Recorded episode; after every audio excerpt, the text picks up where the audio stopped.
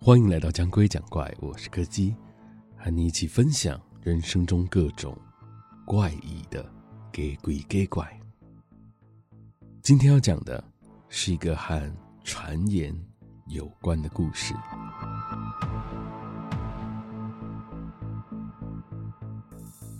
一开始，那只是一场不幸的意外而已。有一辆载着病患的救护车，在行经路口的时候，被另外一辆酒驾的小客车给拦腰撞上。由于当时正值深夜，救护车上的驾驶、医护人员和病患全都因为救治不及而不幸丧命，反倒是肇事的驾驶幸运的捡回了一条命。自从那次意外之后，就经常有周遭的住户在深夜的时候听见救护车的警笛声呼啸而过的声音。但是当他们往外面看去的时候，路上却是空荡荡的，一辆车都没有。很多人都在猜，或许是他们放不下自己的情物，才会在过世之后，依然驾驶着救护车在路上徘徊吧。然而随着时间过去，事情开始朝着一个奇怪的方向发展。有不少在夜间出来活动的居民，会在一个恍神之间，发现自己竟然跑到了几公里以外的地方，但本人却一点印象也没有。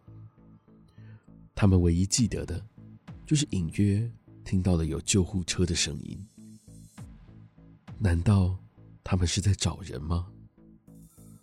另一种不同的留言开始在邻里之间散布，说他们其实是心有不甘，才会每天晚上都在路上徘徊，想要找到当初。害死自己的肇事凶手。随着这些传言的讨论度越来越高，开始有居民表示，他在晚上开车经过那附近的时候，会听到有警笛的声音朝他靠近。随后就看到了一台损毁非常严重的救护车从他旁边高速的超车过去，车上还有四个血肉模糊的人贴在窗户上面盯着他看。直到有一天，那个路口附近再度发生了意外。有一辆小客车在经过该路段的时候，意外撞上了电线杆，驾驶当场死亡，而副驾驶座的乘客则是幸运获救。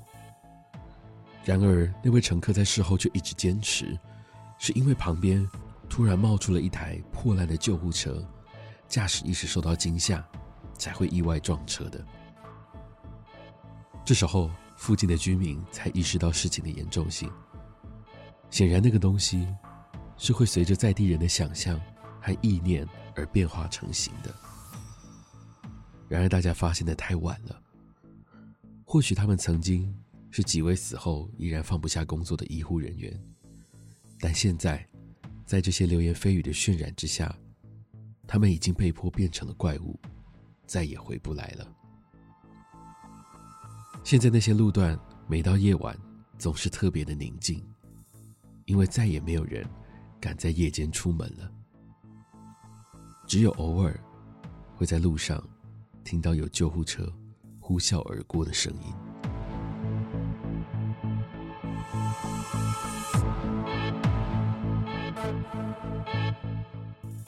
今天的故事就到这里告一个段落了。如果喜欢我们的节目非常欢迎各位的小额抖内或是订阅赞助。同时也别忘了收听每周四的更新。我是柯基我们下次见。